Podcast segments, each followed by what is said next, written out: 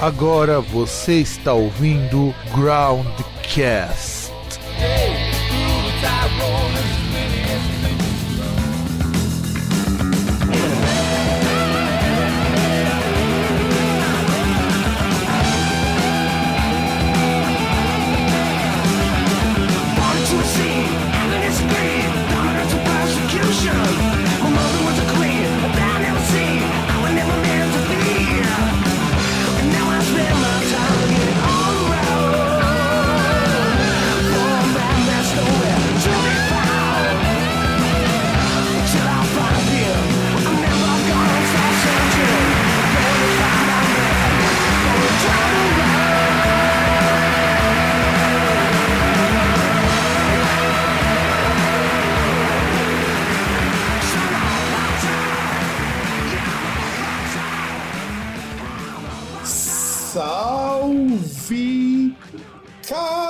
Amigos do meu, seu e do nosso programa Groundcast. Estamos começando mais um Clássicos Groundcast. Eu sou o Fábio, diretamente de Santo André, agora devidamente recuperado de uma crise alérgica. E do outro lado, o sempre perpétuo, o inexorável, o inextinguível, o inexpressivo César. Nem um pouco recuperado pela situação, vida atual. A vida constante, né? Não é, não é atual. Ah, A vida não tá ruim só porque. Só porque é. Só por causa de tudo isso aí.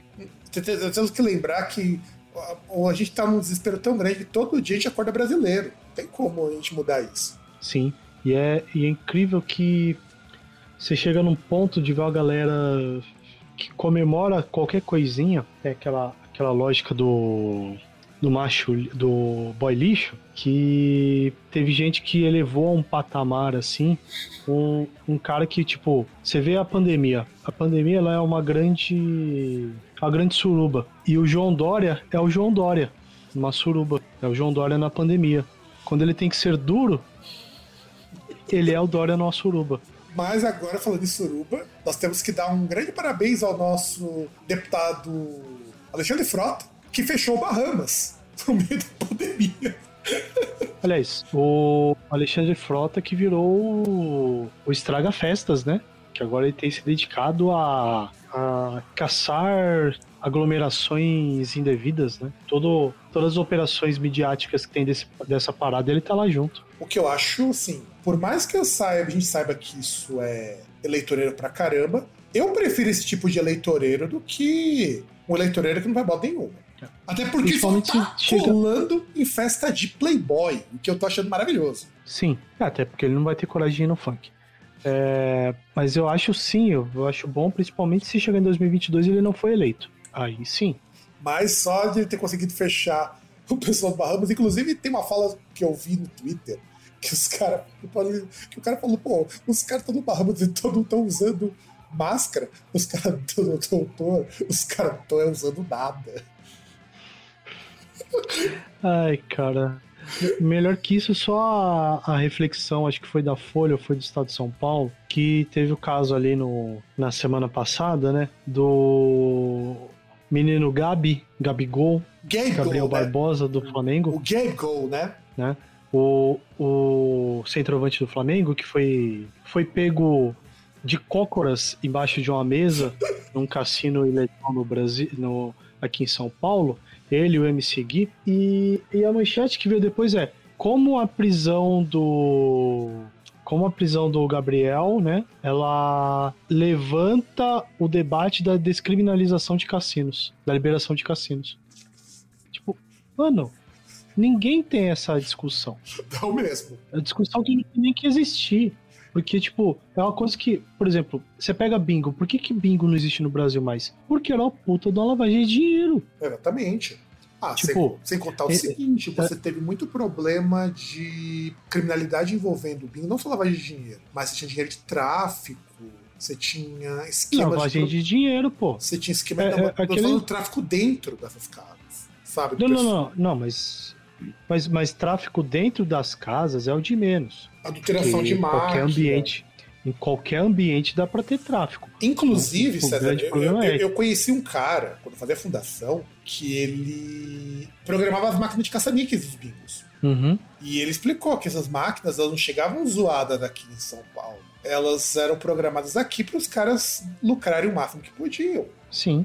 Então quer dizer, o, os, o pessoal dos bingos, eles nem eles eram honestos como deveriam ser. Não é que nem, por exemplo, acontece nos bingos Las Vegas, que é o único lugar nos Estados Unidos onde também o jogo é liberado, onde você tem leis que proíbem certos abusos. E mesmo lá tem. Ah, problema... mas tem outros lugares, né? Acho que Nevada. Ah, não, Nevada é Las Vegas, caralho. Ah, Atlantic City não tem também? Cassino?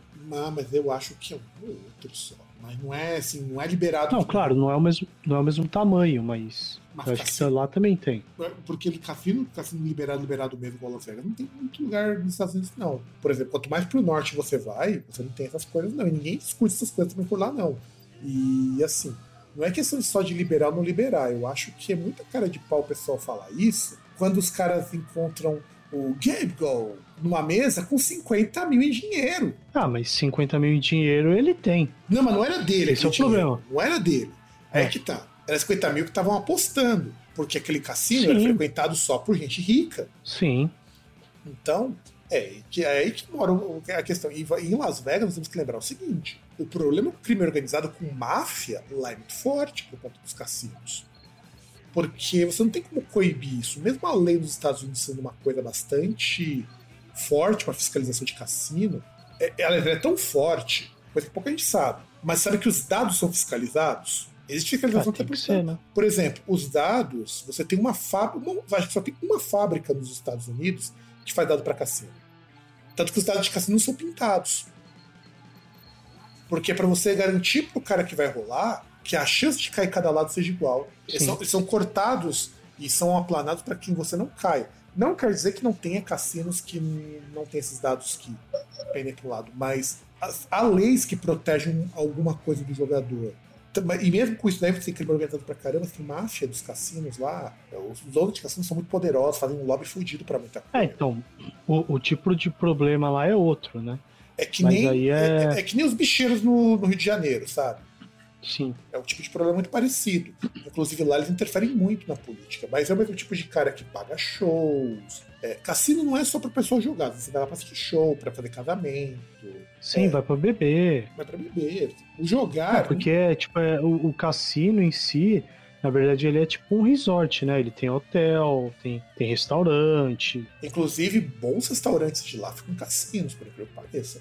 Sim. O- Ah, mas lógica, né? Você quer manter a pessoa o maior tempo possível dentro do hotel, que é pra ele ir pro cassino. Tanto que o cassino ele é uma atração dentro de outras coisas que tem lá. Você tem parque de diversões em muitos desses lugares. O negócio é fudido. E você não tem um, você tem vários que são assim. Então é, é assim, é um, e movimenta muito dinheiro. Seria uma boa ter isso aqui em São Paulo? Seria, mas administrar isso seria complicado. A gente não tem nem Cara. como organizar as coisas aqui, então eu sou muito reticente com relação a isso. Cara, se você pensar que a gente tem um governo que ele não, não tem capacidade de cobrar dívida Exato. de imposto, dívida previdenciária de empresas, e no final alguém achar, acaba achando que a melhor ideia possível é perdoar essas dívidas, já que é difícil elas serem cobradas, não dá Pois pra é. você ter uma, uma merda dessa aí que não, tem Exato. Imagina, nenhum. não, imagina de jogo que a quantidade de dinheiro que vai por isso daí é muito maior. Isso sem contar que hoje você também tem jogos que são de, que muitas vezes fazem jogos digitais, é, poker, sem os cassinos digitais também.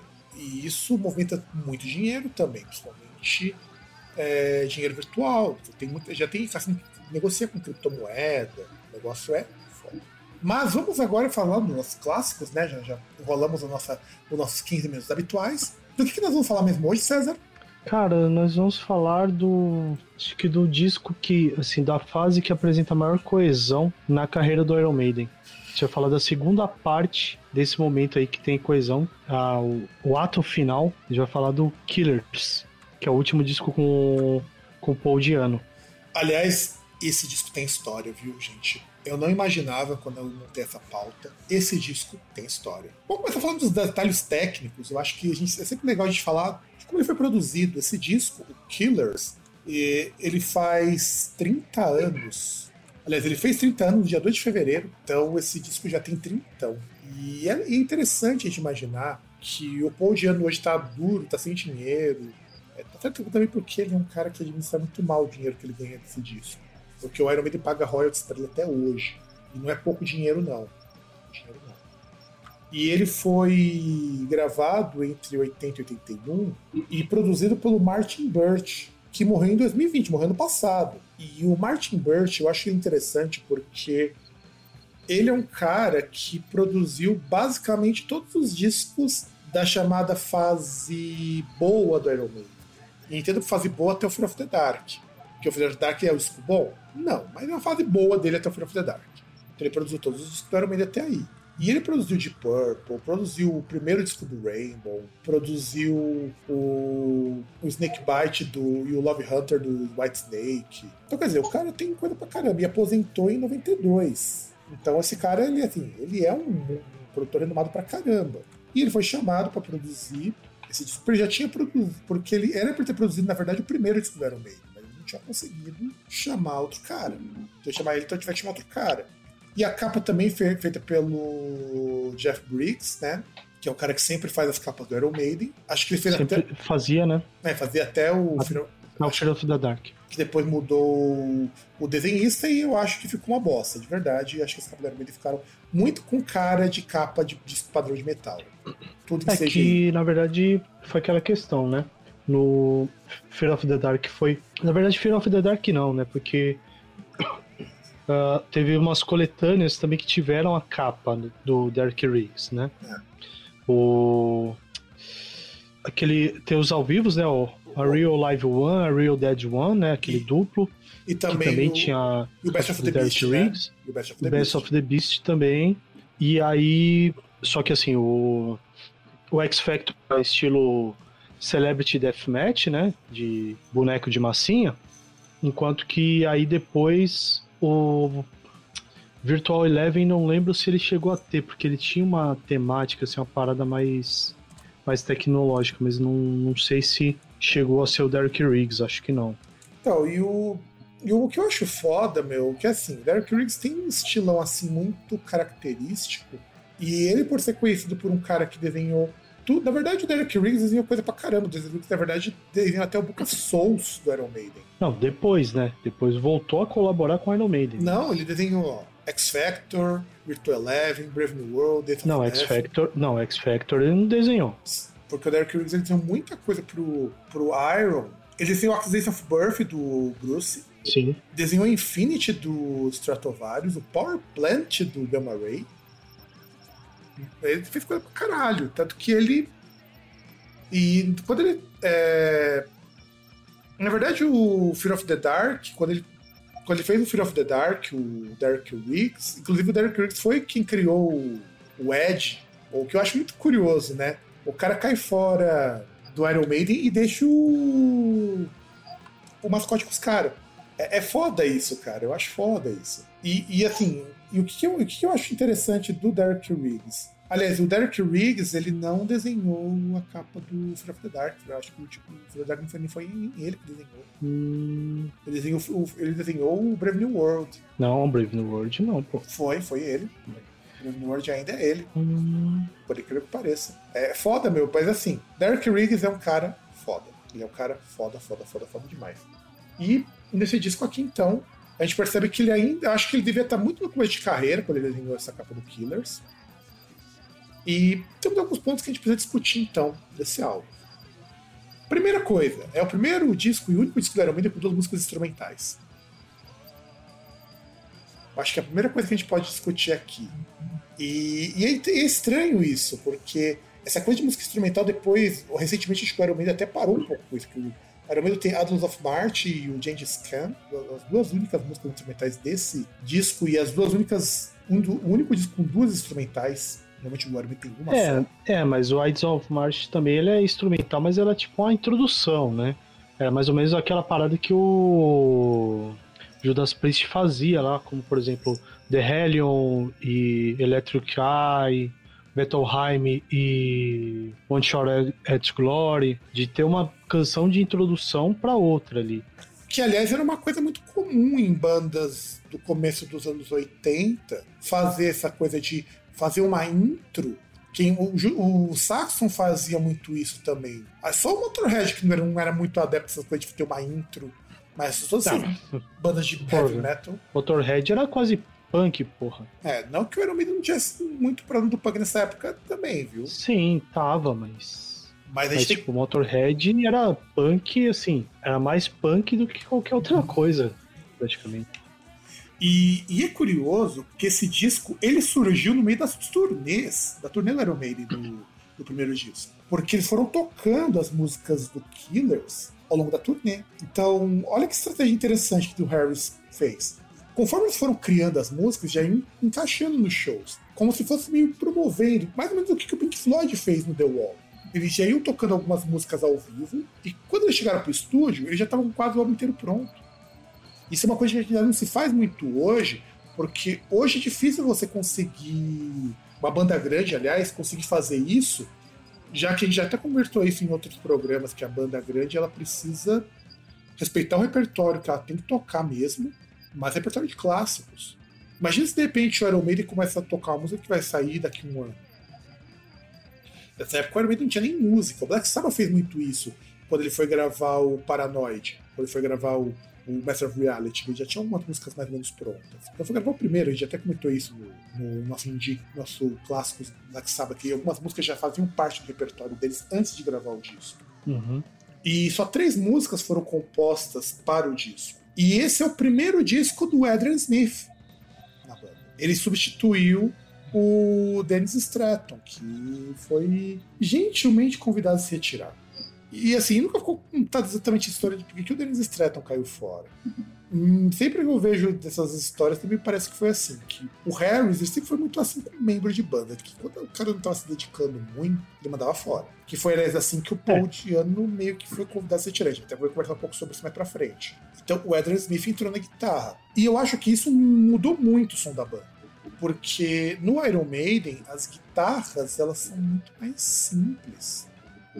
Ela não tem aquela pegada tão heavy metal que tem nesse disco. O que você acha? É, então, tinha aquela questão da cavalgada em algumas coisas anteriormente. Mas aí você tem até uma. Assim, uh, meio que você vê ali que todos os solos, assim tal, era o Dave Murray que fazia. Então eles tinham sempre um, um mesmo estilo, né? Não tinha lá muita variedade. E aí, no caso, o Adrian Smith, ele tem um estilo um pouco diferente. Alguns tempos depois ele começa a usar outras coisas, por exemplo, a guitarra com flange rolls e, e ter esse tipo de efeito aí na, no som dele também. Não, e sem contar que, por exemplo, o Adrian Smith, eu sempre vejo o Adrian Smith muito mais como guitarrista base no Maiden do que um guitarrista solo. O Murray, que é muito mais solo, pelo menos até o Power Slave, onde, onde você é tem uma que, alternância. É que o, o, Adrian Smith e o Dave Murray, os dois ali alternando a base, é, passa a ser uma base muito mais, entre várias aspas, virtuoso ou com mais habilidade do que simplesmente base-base, né? É, que era como era o Iron Maiden no, no primeiro disco. O primeiro disco do Iron Maiden é muito mais base-base do que Sim. você tem base solo. Isso. É, mas nem isso, por exemplo, base às vezes você tem um arpejo, você tem alguma coisa do tipo, entendeu? Coisa que você no com o Dave Murray, com o Adrian Smith, você até pode ter, mas coisa que não com o Dennis Stratton, que já era um guitarrista mais limitado, você não tinha. E no caso, foi a primeira vez que o que o Martin Birch trabalhou com o Maiden, que era na verdade que ele tinha trabalhado antes com ele. Mas não rolou de trabalhar com o com eles, porque hum, o dinheiro não deu, também não estava disponível. Então, tanto que o primeiro disco nunca agradou muito o Harry. Eu gostava muito da produção do primeiro disco. E eu sempre acho que assim, o primeiro disco que sai é o que dá para sair, é para mostrar a banda pro mundo. Só no segundo, no terceiro que você faz o que dá, o que é melhor. A não ser que seja uma pessoa que você tenha muito dinheiro para queimar, é, todo primeiro disco de banda é meio bosta. Mas vamos, vamos ser bem sinceros. Quantas bandas que o primeiro disco é supimpa pra caralho? Que não seja uma banda de gente já experiente. É, então, você pegar a primeira, por exemplo, primeira experiência dos caras, não vai ter. Até porque não. Você não vai ter a vivência dos caras com o estúdio e tal. Tirando caras que já têm experiência no estúdio, às vezes até como músico de apoio e tal. Mas mesmo assim. Até porque o cara não, não entender e tal, dinâmica. A gente já conversou até tipo. isso no, na, quando a gente tava falando do especial do Queen que o primeiro disco do Queen não é nem lá grande coisa. E a gente tá pegando músicos que são muito experientes, inclusive. Demora até a banda engrenar. Demora, demora pra caramba pra engrenar. Até, até a banda chamar Queen, inclusive, demora um pouquinho. O Iron Maiden também, o primeiro disco, assim, mostrou a cara do Maiden, por conta daquelas coletâneas do Wave of British Heavy Metal, mas não, não rolava, sabe? Da banda agora no Killer já contava com uma produção melhor, já tinha mais dinheiro para produzir. E aí, é, como que o Adrian entrou na banda? Acho que é legal de comentar um pouco como ele chegou na banda, porque foi assim. É, ele tinha encontrado o Harris e o Murray num dia que ele é, tá meio chateado, tá meio cabisbaixo, porque ele era do Urk, que por sua vez era uma banda que fazia show com o Samson. Importante vocês gravarem isso. E foi inclusive nesse rolê que ele conheceu o Bruce Dickens, que era amigão do, do Adrian. Não é à toa que quando ele saiu do Maiden, o Adrian saiu junto. Foram tocar juntos. Os caras eram bem, bem amigo mesmo. E aí o Adrian Smith tá meio chateado, tá meio bolado, porque uma rádio queria o Work. E aí quando eles se encontraram, aí o Harris falou que tava precisando de um guitarrista. Aí começaram a conversar, conversar vai, conversa vem. Ele fez uma audição ali, os caras gostaram dele. Aí ele caiu fora, pediu as contas no Working e foi trabalhar no Iron Maiden. Que era uma banda em ascensão, era uma banda que já estava assim, nas paradas de metal da Inglaterra, principalmente do Reino, do Reino Unido, era uma banda que já estava topo, ou estava indo pro topo, pelo menos. Dessas bandas da New Wave of British Heavy Metal, era a banda mais conceituada. Então você ia recusar um convite desses. É tipo o Kiko Loureiro sendo convidado pro Megadeth. É. Você, tipo, você vai dizer não. Mesmo você ter que trabalhar com um cara tão chato quanto o Mustaine, Pois é, né? Você não vai, você não vai recusar, cara. Você vai estar trabalhando com uma banda com uma estrutura mil vezes melhor do que a que você tá. É, essa questão de visibilidade, visibilidade ah, você pensar no, no repertório ali que você vai tocar também, às vezes coisas que você, que você gosta ali, você vai tocar, tipo, ganhando dinheiro para isso, né? Exato. E aí o Harris aceitou. E esse disco ele é quase inteiro do Harris. Como para variar, quase todo o disco do Iron Maiden é composto pelo Steve Harris. Esse não seria exceção. Exceto algumas músicas que são compostas pelo Paul Diano, que é o que paga as contas do Paul Diano, até hoje. O que não deixa ele morrer na, na miséria é isso. E quando ele tá precisando ganhar uns trocos, ele faz uns shows cover de Iron Maiden. É que nem o Valtinhos, um amigo nosso, disse uma vez. O Paul Diano falava, vou tocar as minhas músicas, chegou lá no dia, ah, vou tocar minhas músicas porra nenhuma, vamos tocar umas do Killers. E aí ele faz show com o Killers. Hum. E sim, o Paul Diano fala português. Pra quem não sabe, o Paul Diano mora em São Paulo. A cidade de São Paulo não, acho que ele mora em algum lugar assim, do interiorzão da vida, mas ele mora aqui no Brasil. Aliás, mas também veio tantas vezes pro Brasil, né? Não, ele mora aqui. Não, e aquele negócio, se ele, se ele recebe os. os. Caramba. Os royalties. Se ele recebe os royalties, né? Você imagina, pô, o cara deve receber os royalties em, em dólar. E veio morar no Brasil, que o dólar é tipo 5 Kinder Ovos, né? O equivalente a isso. Aí é foda. Então, e ele recebe em dólar. Então, dá pra viver bem. É que nem o Jason Newsted. Só com os royalties do que ele gravou no Metallica, não precisaria trabalhar. Você tem ideia do que é isso? Só com o que ele gravou no Metallica. E não foi muita coisa que ele gravou, não. Não, mas. ah, cara, ele só gravou o disco de maior sucesso do Metallica. Comercial. Pois é. Mas ele, ele só precisou gravar um disco. Lembrando Não, não. que. É, é, que na verdade, sim. Ele, ele gravou quatro discos. Em um, ele a presença dele não é notada, né? Ele só aparece nos créditos. Ué. Injustice for Ele, All. ele recebe. Não, ele recebe, mas ele só aparece nos créditos. Porque o disco não tem baixo, É, exatamente. né? Mas assim, ele recebe com os. Olha, ele falou que com os, os, os royalties do Black Album, ele não precisa trabalhar mais. Cara, é só você pensar o seguinte: o Kirk Hammett, que ah, ele tava lá conversando, acho que foi com o Bob Rock, e ele tinha um Porsche Carreira na época. E o Bob Rock falou: Não, esse aqui, desse disco vai ser famoso pra caralho, não sei o quê. Aí parece que eles fizeram a aposta. E o Kirk Hammett falou: Beleza, se fizer isso que você tá falando, eu te dou meu Porsche. Tipo, a grana que ele ganhou com isso dava pra comprar vários daqueles, daquele carro. É, é uma Que aposta. era raro pra caramba. É, é uma aposta assim. Muito de boa. Você pode apostar Porsches, né? É, não, mas ele tinha um só, né? Então, Porsches, porque ele pode Agora comprar outro. Vo- Então, agora ele pode ter vários, Mas ele já podia ter vários, mas aqui ele pode ter mais vários, né? né? Daí você imagina o Iron Maiden, que também vai nesse rolê. Claro que o Killers tá muito longe de ser o disco mais famoso ou mais vendido do Iron Maiden, mas é o que paga os royalties do cara. E o Harris, então, nesse fala, o Harris ele embolsa uma grana fodida por ele ser o compositor maior. Lembrando que os royalties são pagos tanto por quem compôs, quanto por quem executa quando a música é executada em rádio. Então, por exemplo, quando o Iron Maiden toca War of Child, que é a música do Diano, ele recebe. Sim. Mas não se tocar as outras músicas do Harris. Agora, se tocar a música que ele canta numa rádio, ele recebe. E é assim que, por exemplo, a viúva do Raul Seixas sobrevive até hoje.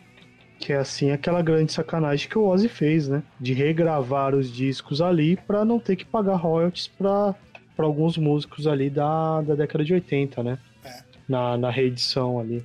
Do, Pra Os- lançar. do Osmosis e do. E de outro disco lá que saiu antes do Osmosis também, que eu não lembro qual que é. Acho que não foi o No More Tears, não lembro. Não, No More Tears é do Osmosis. Mas, assim, é, Não, No More Tears é um disco. Antes do Osmosis. porque são dois discos que o. Porque o Osmosis e mais um disco do Ozzy que foram regravados pra tirar o baixo e uma guitarra. Isso. Não, acho que era um baixo. Acho que não era guitarra, era baixo, não sei se era baixo e bateria, baixo teclado. Não, teclado jamais, porque o teclado do Rick Wakeman, Não. do Osmosis é. Rick Wakeman que faz o trabalho de teclado do Osmosis. Tá, mas ele tocou um disco só. Então, né, então deve ser bateria. Por, Baixo aliás, bateria. aliás, a maior parte dos teclados quem faz no Ozzy é o.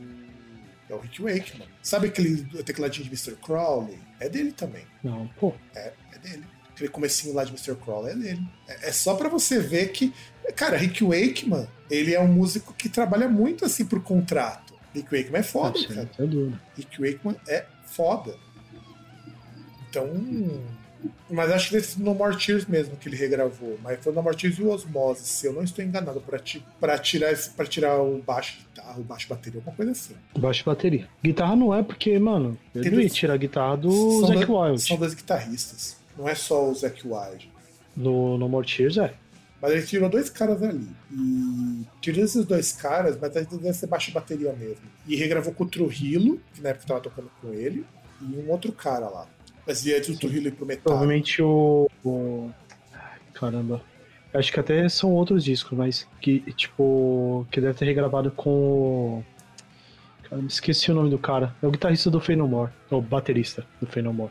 E aí regravou, e isso, isso o Iron Maiden nunca fez. O Iron Maiden nunca regravou nenhum disco. Isso que eu acho mais legal. E eu não sei nem como que é essa sacanagem de regravar disco, sabe? É muito estranho permitir isso. Isso é coisa que só funciona nos Estados Unidos. Aliás, só funciona porque o Ozzy está nos Estados Unidos. Se fosse na Inglaterra, não funcionaria. Mas voltando aqui, é, tem duas músicas que eram, na verdade, para estar no primeiro disco.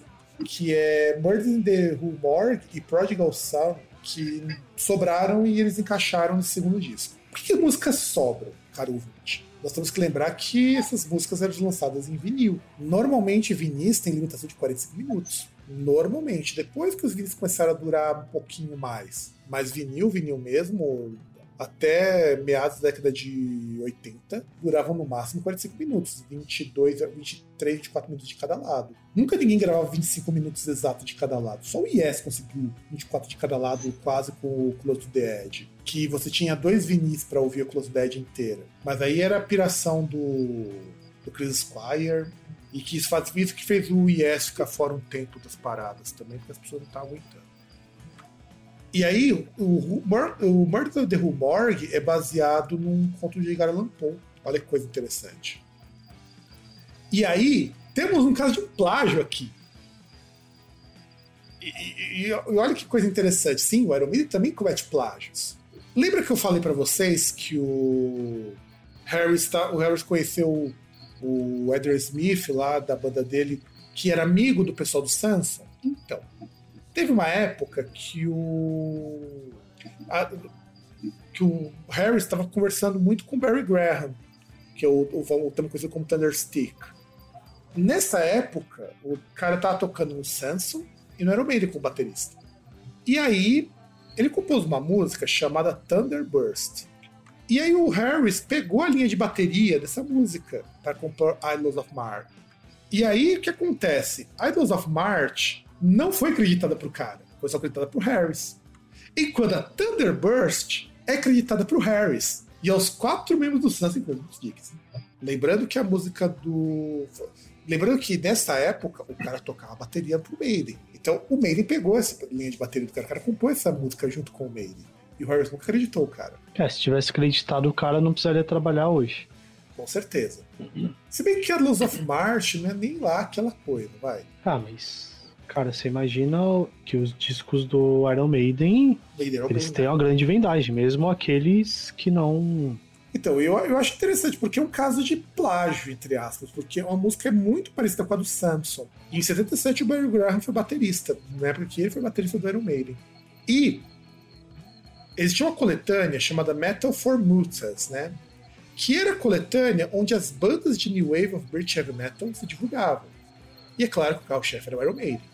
Porque a gente algum dia precisa, mas, cara, eu sei que é uma dor de cabeça do cacete organizar esse material. Falar dessa tal da New Wave of British Heavy Metal. Porque vai história nisso. Inclusive, ironicamente, dessa leva dessas bandas do New Wave of British Heavy Metal, a melhor era o Iron Maiden. E a Iron Maiden era uma banda tão boa assim na época. Ela melhorou muito depois que esse movimento acabou. Porque o pessoal fala, ah, New Wave of British Heavy Metal, não sei o que, movimento foda. Gente, esse movimento durou. Se durou cinco anos, foi muito durou tão pouquinho. O movimento da Bay Area foi muito mais longevo e rendeu muito mais coisa do que a New Wave British Heavy Metal. A New Wave British Heavy Metal, assim, só pra cortar, como dizem em inglês, pra encurtar as coisas, era um monte de brother que gravava coletânea junto, fazia show junto, pra atrair mais gente. Era isso. Só pensa que, nossa. É, que tocava nos mesmos lugares e tal. Não, mas literalmente, os, os caras realmente tocavam juntos. É, organizava turnê Sim. conjunta. Do tipo, ah, eu vou fazer turnê com Samson, vai ter Samson, vai ter Iron Maiden, vai ter Judas, e todo mundo tocando junto. Crocos, tinha muita banda. Tava assim, e eles organizavam a Metal Formusas. É que, é que não, não teve lá muito, muito sucesso, né? As bandas não tiveram muito sucesso, aí até por isso movimento não se manteve por muito tempo, né? É, não é ele. Eu acho que ele é muito menos representativo do que foi o thrash metal alemão e o thrash metal Bay Area. Sim. ou o death metal sueco, que foram movimentos muito mais expressivos. Poxa, você pega o Bay Area. Cara, Bay Area foi onde você tem Metallica, onde você tem o Anthrax, onde você tem o Megadeth. O Megadeth já não era mais Bay Area, o movimento já não estava nessas coisas. Onde você É. tem o Overkill, que surge nessa época. Anthrax, É, o Anthrax, que eu já citei. sim. Então você tem muita coisa legal. O thrash metal alemão, você tem o Sodom, você tem o Creator, você tem o Destruction. Então, quer dizer, você tem movimentos muito mais representativos. O New Wave of British Heavy Metal era um monte de brother tocando junto. E o Rothschild surgiu na Metal Formusas. E essa coletânea, então, sempre teve como banda principal Iron Maiden. Não era organizada por eles, era organizada por, por pessoal ali mesmo. É, Sabe o que, que é, na verdade, essa Metal Formutas foi pro heavy metal é, do Reino Unido? O Metal Massacre foi pro metal americano. Sim. Que o Metal Massacre, inclusive, foi que revelou Slayer, Metallica, é, Possessed. Onde essas bandas apareceram tudo no Metal Massacre. No caso, Metal Formusas foi onde revelou, revelou Iron Maiden. E permitia que as bandas fizessem turnê. Porque esses discos, esses, esses samplers, né, como o pessoal chama lá fora, era assim: você ia no show, você comprava esse disco e você conhecia 10 bandas diferentes. Disco não, né? Você comprava um vinilzão.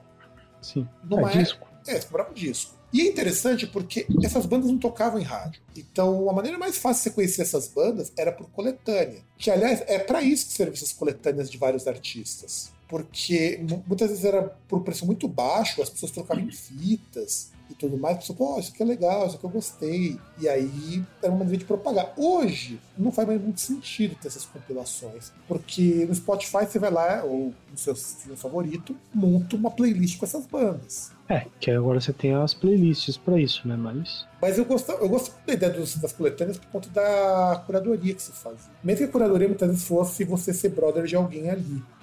E essa Metal Formusas é uma coleção importantíssima. Tem vários volumes, inclusive. E Killers, quando saiu, foi o disco que rendeu uma turnê americana para Iron Maiden. Até então eles só tinham tocado no Reino Unido. E ficou oito semanas nas paradas britânicas. E aí o Maiden saiu como banda de apoio do Judas Priest nessa dessa época, em 81. Em 81 eles foram fazer turnê com o Judas, que o Judas já era uma banda consolidada. E é engraçado você ver que o Iron Maiden ficou maior que o Judas. Sim. Aliás, muito maior que o Judas. Não que o Judas é. seja uma banda pequena. É, que ele tem o Iron Maiden aí até aquele ponto que eu falei. O, o Iron Maiden, ele teve a, essa fase de coesão, de ter um, um padrão assim, nesses dois primeiros discos. Coisa que o Judas ele já tinha um, um som menos variado, né? Que depois, depois com o passar do tempo, ele foi mudando, questão de temáticas ali, é, essa questão que já tinha aí agora influência de, de escritores nas letras, uh, músicas falando ali sobre momentos e personagens históricos, mas aí você tinha uma variação na, na, nas temáticas, né? E, na, e, nas músicas, coisas que no, no, Judas Priest não é tão variado, né? É, e o Judas, se você pegar o Judas do, dessa época, ele ainda é uma banda que estava começando a ganhar uma identidade de heavy metal. Então, o Judas, não que o Judas não fosse uma banda de heavy metal bastante famosa, mas é o Judas começando a ganhar uma cara de heavy metal. Diferente do Judas que a gente conhece hoje, inclusive. E, o que, e tanto que você tem é, Killer World Tour, o, o, Iron Maiden ele conseguiu é, fazer dois shows no mesmo dia. Em duas datas, eles foram fazer dois shows no mesmo dia. No dia 30 de março, em Milão, eles fizeram dois shows nesse dia, lá em Milão.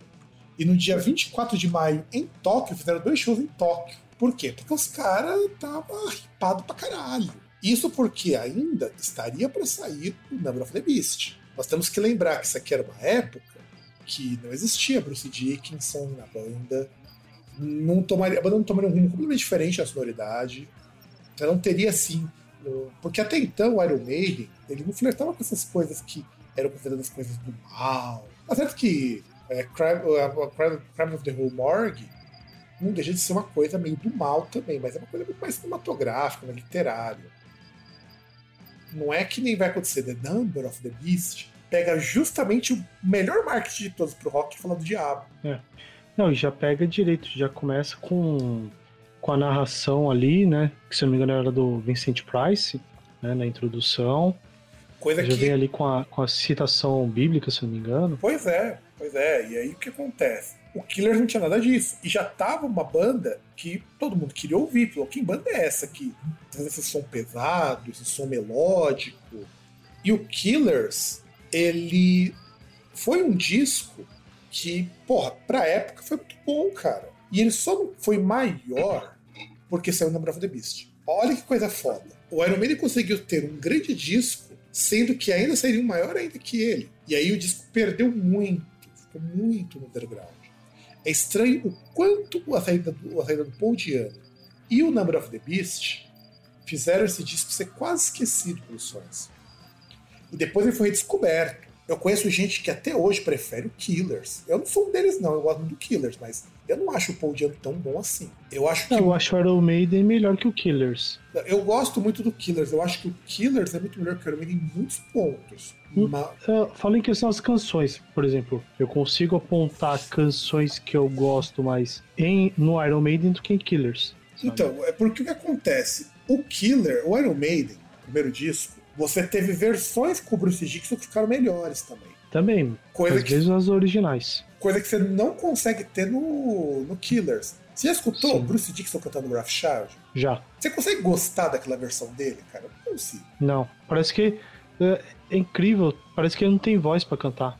E a música nem é uma, não, uma baita de uma não música. Não tem fôlego. Sim. Sabe? Tipo, não, não tem uma afinação diferente. Por exemplo, não foi feito com uma voz mais grave que a dele. O andamento ali ele é padrão do, daquilo que tinha no Iron Maiden, quando ele cantava também. É exato. Não tem nada ali nessa música que justifique ela ficar tão bosta com ele cantando. E fica, ele, boa parte das músicas do Killers não ficam legais com ele. Assim, não é ruim, mas Rough Child não é. soa legal. É o contrário dele, por exemplo, cantando Running Free, que tipo, é legal com, com Paul, Di, com Paul Diano, Fica legal com o Bruce cantando. É, sim. Inclusive, eu acho que o Bruce fica até melhor com o Never Running Free. Sim. Ou Iron Maiden mesmo. Mas as músicas do Killers não são legal com ele. Nenhuma soa. Sim. Nenhuma, nenhuma mesmo. E já cantou várias músicas do Killers ao vivo. Não todas. Eu sei que todas não cantou, mas muitas músicas do Killers já cantou. E nessa época, o Paul Diano e o Steve Harris estavam ficando de mal. Os dois estavam assim muito putos um com o outro. Na verdade, o Harris tem um problema sério. O Harris ele é muito mandão. Tanto que eu, eu lembro uma vez quando eu estava ouvindo o programa lá do Vitor Bonesso, o Backstage, que ele falava que ele não entrevistaria o Iron Maiden se não fosse para falar ou com o Bruce ou com o Harris. Porque falar com qualquer outro membro do Iron Maiden que não fosse eles é você falar com gente que tem fala decorada. É. Então é isso. Porque é o Harris e o Bruce que praticamente mandou na banda. Aliás, provavelmente uma das condições do, do Bruce voltar deve ter sido essa. Que ele pudesse ter um, alguma voz ali. E o que acontece? O Paul Diano e o Harris não não estavam se entendendo. E nunca ficou claro o que aconteceu, na verdade, entre os dois. É aqui que a história começa a ficar meio confusa. Por quê? Muita gente diz, eu acho que essa deve ser até a versão que você deve conhecer, que o que ele saiu da banda, o Paul Diano, porque ele bebia demais. Essa é a versão que geral divulga. Sim. É, inclusive, ele tem um problema com o alcoolismo muito forte, tanto que hoje ele tá na merda justamente porque ele bebe demais, ele tem um problema com álcool. E ele afirma que não, nem o Harry fala isso. Mas a primeira versão, que é a versão da banda, é a seguinte, que inclusive também é uma versão que saiu muito, que é a versão oficial, que a banda queria um som heavy metal e ele queria um som punk. Essa é a versão que se encontra em qualquer biografia, em qualquer texto. Essa é a versão. Inclusive, numa das revistas que eu li para montar a pauta, porque sim, eu não peguei a Wikipedia pra fazer essas pautas, não, gente. A gente pega, eu pego de revistas, revistas em inglês, inclusive. Tá falando que essa é a versão que a banda soltou na época e que permaneceu. Quando o Diano. Faz sentido. Que faz sentido, mas o Diano afirma outra coisa. O Diano diz o seguinte: que ele tinha problema com o Harris e ele quis sair da banda porque o Harris não deixava ninguém compor. Ele não concordava com o Harris. E que ele achava que o Harris estava querendo deixar o elemento mais comercial. E a explicação também faz sentido pra caramba, quando a gente pensa. Porque foi exatamente isso que ele fez.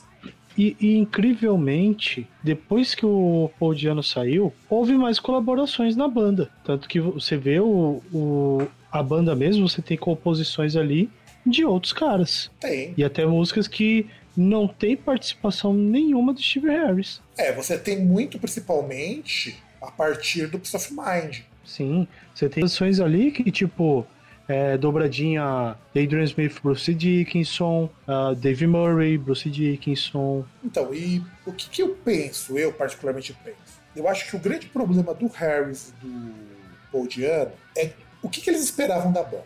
Eu acho que o grande problema era isso. O Harris, ele sempre foi empresário, ele tinha uma visão de empresário. Ele tinha que fazer essa banda render dinheiro. Uma visão meio que nem a do, do, do Brian May, que ele já propôs. Essa banda tem que render dinheiro. Eu não acho que ele tá errado. Não acho. A gente tem que parar um pouco esse romantismo de achar assim, nossa, eu tenho que viver pela minha arte, isso aqui. Gente, se você pode se dar o luxo de fazer isso, é porque você não depende dela para pagar suas contas. É. E, e sei lá, eu acho meio estranho, porque assim, você viver pela sua arte, eu acho que pressupõe você ganhar dinheiro com ela. Exato. É claro se, se você... que. É claro que há artistas que não precisam se curvar pro mainstream, nós estamos várias vezes. Você tem o Trent Reznor, você tem o, o Mike Patton, você tem o próprio Marilyn Manson, que é ele desgraçado do caralho. Você tem a Bjork, mas a Bjork, que se ela cagar numa folha de papel, ela vende. É, porque ela tem um, um nicho ali, ela tem um, uma fanbase ali que tudo que tiver ali os caras compram. Não só fanbase. Só porque é dela. O, o grande lance da, dela é que ela é uma artista conhece, cara. E ela vende por isso. Por ela ser bizarra demais, sabe? E, e é isso que eu quero dizer. Não é todo, mas não é todo artista que consegue chegar nesse nível. E você percebe bem, são artistas que surgiram depois dos anos 80. Mesmo o Mike Patton sendo dos anos 80, ele só é o Mike Patton que nós conhecemos a partir dos anos 90. Então nenhum desses artistas grandes, que são grandes fazendo o que eles bem entendem, começaram suas carreiras nos anos 70, que é o Iron Maiden e tudo mais. Então eu não acho que o Harry está errado em dar um direcionamento mais comercial. Pode ser que seja uma, um direcionamento que eu não goste quanto ouvinte. Que, por exemplo, eu acho que o juramento tá muito ruim. Mas beleza, as pessoas estão comprando. Mesma coisa vale pro Metallica, mesma coisa vale pro Deep Purple, mesma coisa vale White Snake, mesma coisa vale pro Scorpions. Não sei como ter uma banda dessas é, vivendo de arte de vanguarda. É. Aliás, é difícil você pegar um cara que, sei lá, o cara trabalha há 30, 40 anos fazendo negócio e você querer que o cara seja de vanguarda e falar, não, faz tal coisa que é o que eu quero. O cara fala, porra, eu sei o que eu tô fazendo.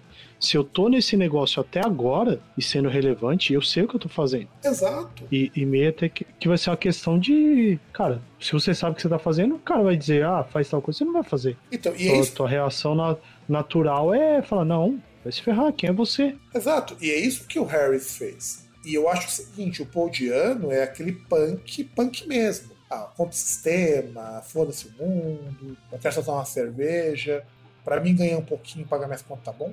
O que também não é um pensamento errado. Afinal de contas, não é todo mundo que quer ser rico. Só que assim, você tem que pensar uma coisa. O que, que vale mais a pena? Você abrir uma concessão e ter uma vida mais confortável? Ou você viver tendo que pedir dinheiro pros amigos porque você não consegue dar conta tua vida?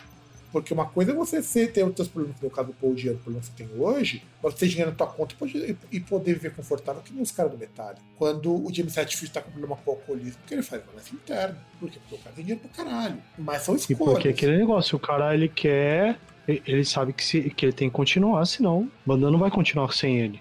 E aí, o Paul Diano também soltou uma outra versão, uma, uma época. Por que, que também caiu fora do Iron Maiden? Porque das versões do Paul Diano, ele sempre ele caiu fora, não foi o Harris que mandou embora.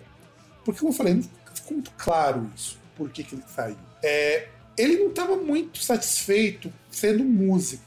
E o avô dele morreu enquanto ele estava no Iron Maiden. Tanto que a música Remember Tomorrow é composta pelo Paul Diano. E é feita em homenagem ao avô dele. E aí ele pensou, poxa, o que será que eu tô fazendo na minha vida? Isso é muito comum em músico também. Mesmo em banda que está em ascensão. Às vezes a vida de músico não é para ele. Às vezes aquele. Porque o pessoal pensa, puxa, deve ser mó legal ser músico, ganhar dinheiro, fazer show todo dia. Gente, não é. Você tem que ter um psicológico muito bom para aguentar isso. Porque aquilo que te dá prazer de tocar passa a virar teu trabalho. Então o prazer acaba também. Que, aqueles cara que, que é legal você tomar uma, tal, não sei o que, passa a ser aqueles cara que você vai conviver, tipo, em avião, em ônibus, em hotel, e você vai conviver lá por, sei lá, 30, 40 dias, dois, três meses, só com eles. Você vai ver essas pessoas, às vezes, muito mais do que você vê sua família. Sim. Então, quando a gente está falando sobre isso, isso desgasta muito. Por isso que você tem muitas bandas que elas param um tempo para colocar no lugar, elas entram em hiato, e o Paul Diano talvez precisasse de um hiato nessa mas você não vai pedir um hiato para uma banda que está em ascensão. E aquele negócio, se, se às vezes você não aguenta aquele seu aquele seu colega de trabalho ali chato que só fala bosta ou que só discuto, discute um certo assunto ou que faz arminha com a mão, imagina você conviver com ele não só tipo aquelas oito horas por dia, mas você ter que comer no mesmo lugar que ele, dormir no mesmo lugar que ele, viajar com ele. Dividir as grupos com ele, é isso aí. Ah, mas dividir as grupos é o de menos. Pelo menos, pelo menos aí você tem uma folga, né? Você pode chegar e falar, não, vou, vou pro outro lado, tal, não sei o quê. Não sei que seja um. Não sei que seja uma suruba. Mas assim, cara, eu acho foda, porque isso desgasta. Muito músico não. E também você tem que aguentar com ego, né, cara? É, conviver com outra pessoa não é fácil. Você imagina, se é difícil na tua casa, às vezes conviver com teu irmão, com tua mãe, com teu pai, e eles estão ali todo dia, e, e- e eventualmente eles querem teu bem, mas as pessoas ali que não, não têm nenhuma obrigação contigo. Aliás, e, e pensando até o seguinte, até um ponto que o, o Diano apontou ali, um dos motivos que ele tinha apontado como saída dele. Imagina o seguinte, você tá no seu trabalho, alguém vem e questiona o seu trabalho. E você, não, mas porra, você, não pode questionar o que eu tô fazendo, tipo, eu sei o que eu tô fazendo e tal. Agora imagina você vai lá, o, o trabalho ali e tal, você dá uma ideia e o cara, não, não, sua ideia é uma bosta. Vamos com a minha. E É. você tem que ir com a dele, você tem que fazer do jeito que o cara tá mandando ele, ele fazer. Tanto é que quando a gente para pra pensar mais a fundo nessa questão da Iron Maiden, eu acho que é assim. Eu, eu particularmente, o que eu acho que deve ter rolado? O Paul Diano, ele cansou. Por algum motivo ele cansou. Pode ser por estresse, pode ser pela morte do avô, pode ser que ele tava de saco cheio do Harry, porque o Harry é muito mandão mesmo. Inclusive, um dos motivos do Bruce Dixon ter caído fora do Maine a primeira vez foi justamente porque não aguentava o Harris. Tanto que ele não chamou o Harris pra nada na carreira solo dele. Chamou o Adrian, que tocou um tempo com ele, também tocava numa outra banda, mas não chamou, mas não chamou ninguém do Iron Maiden ali, porque o negócio foi feio, não foi uma saída pra, pra procurar um trabalho solo. Que ele podia ter feito, como ele fez com o Tatuado Milionário que ele gravou enquanto tava no meio. Ele saiu porque ele não aguentava mais. E isso é recorrente, muito recorrente no Iron Man. De você ter. O pessoal fala muito do Harrison mandando essas coisas. O que não é muito diferente de banda centrada no, no, no músico. Esse era um problema que o pessoal via muito, por exemplo, quando você pensa em grandes bandas de metal dos anos 80. É complicado você ter esse tipo de coisa. E o Paul Diano deve ter visto, não é pra mim isso aqui. E, a, e o Harris também já não devia estar aguentando olhar pra cara E falou: ah, vamos embora, você vai embora, a gente se acerta, cada pro seu canto. E aí ele chamou o Bruce, que era alguém que ele já tinha tocado, era amigo do Adrian Smith, era um amigo dele. Ele percebeu o potencial e o engraçado olha que coisa estranha. O pessoal fala muito do Blaze, o Blaze é bosta, não sei o quê. Mas o Bruce Dickinson nunca tava bem no Samson, não, cara. Já escutou o Samson com o Bruce Dickinson? Não. Não é aquilo que você vê no Maiden, não, cara. No Maiden ele melhorou muito. No Maiden ele melhorou bastante, inclusive. O Harris viu um potencial no Bruce. O Bruce fez o teste de audição com todo mundo. E o pessoal achou que valia a pena investir nele. E é aí que você tem um salto, a mudança pro Iron Man que a gente conhece hoje. Mas vamos para algumas considerações sobre o Dick. O que você acha do Killer, César? Então, como eu disse, é, se a gente for fazer a comparação ali, assim, é, inicialmente, ele tem um, uma coesão ali, ele é uma meio que uma continuação do Iron Maiden, do primeiro disco. É, sonoridade ela não muda muito, o estilo ali, composição, eu só acho, não eu, muda. Só, eu só acho que ele é um pouco mais limpinho que o primeiro, nesse sentido, quando é uma produção melhor. Ah, sim, melhor de produção, mas assim, uh, estilisticamente falando, ele não muda, ele não tem muita alteração. E assim, é... em relação a canções, eu tenho muito mais canções que eu gosto no Iron Maiden do que no Killers. É, você tem, no muito, Killers, tem muita canção clássica sim. no Iron Maiden, né, cara? Sim. Tipo, por exemplo, no Killers você tem Killers e Rothschild. Sim, você, você pode apontar assim, por exemplo, que se você pegar assim, quase qualquer fã vai pode citar ali como música que goste, né? Talvez Murders in the Room Morgue também. Não, Purgatory, cara, Purgatory é uma baita de uma música também. O problema é que Tudo assim, aí... o problema é que e Purgatory é uma música que na voz do Bruce Dickinson ficou boa. Essa a gente pode abrir uma exceção, ó. ele cantando Purgatory ficou bom. E acho que é a única música desse disco que cabe a voz do Bruce Dickinson. De resto, nenhuma cor. Mas a gente pega o é, Murders in the Room Morgue também é uma é uma música muito boa.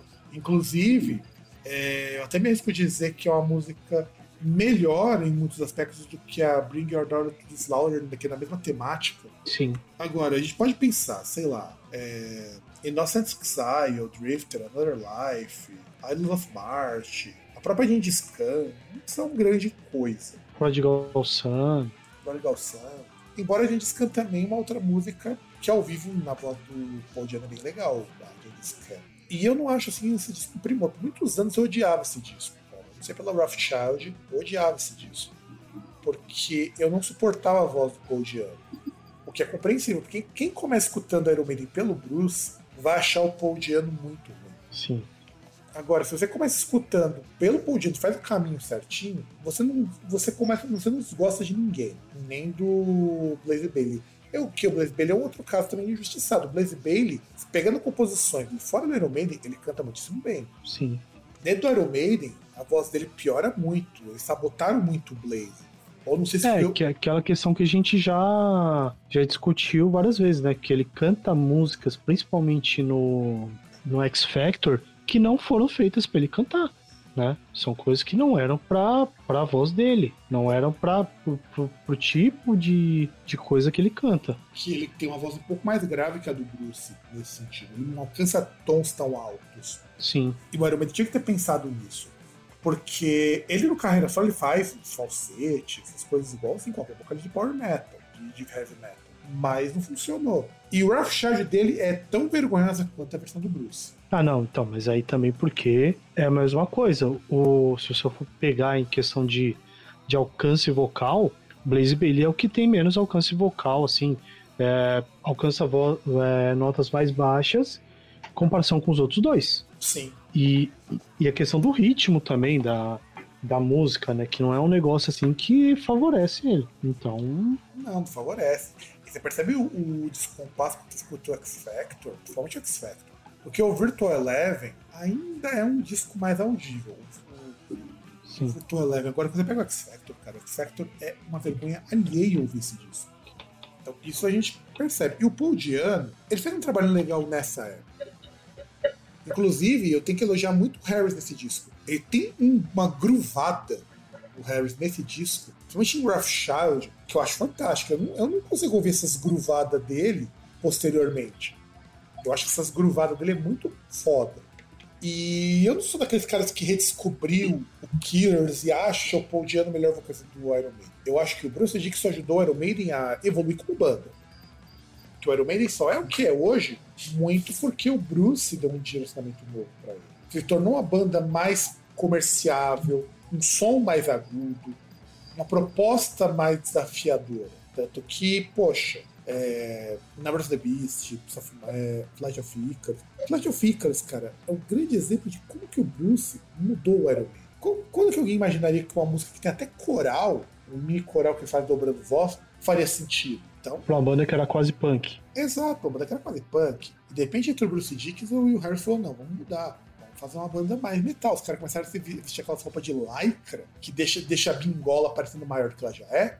E aí temos o, os posteriores. Mas é um disco bom, é um disco que talvez merecesse um pouco mais de cuidado hoje, embora tenha acontecido já uma reedição desse disco esse ano, pelos 30 anos do, do Killers. E é um disco acho bom, cara. Eu acho Rough Child a melhor música da fase do Paul Diano.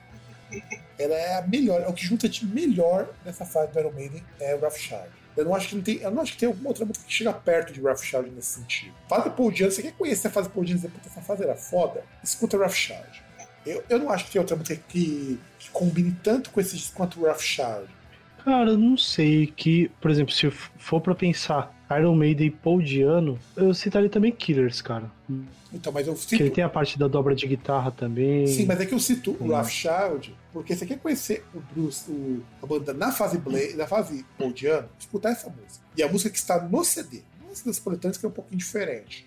Escuta a desse disco, desse álbum, tem no Spotify, escuta. É a primeira música, inclusive, Primeira música, no caso. Segunda. É a segunda música. Rough Child. É, que tem o Ides of March, que é uma introdução, e aí tem Rough Child. É um baita de musicão, cara.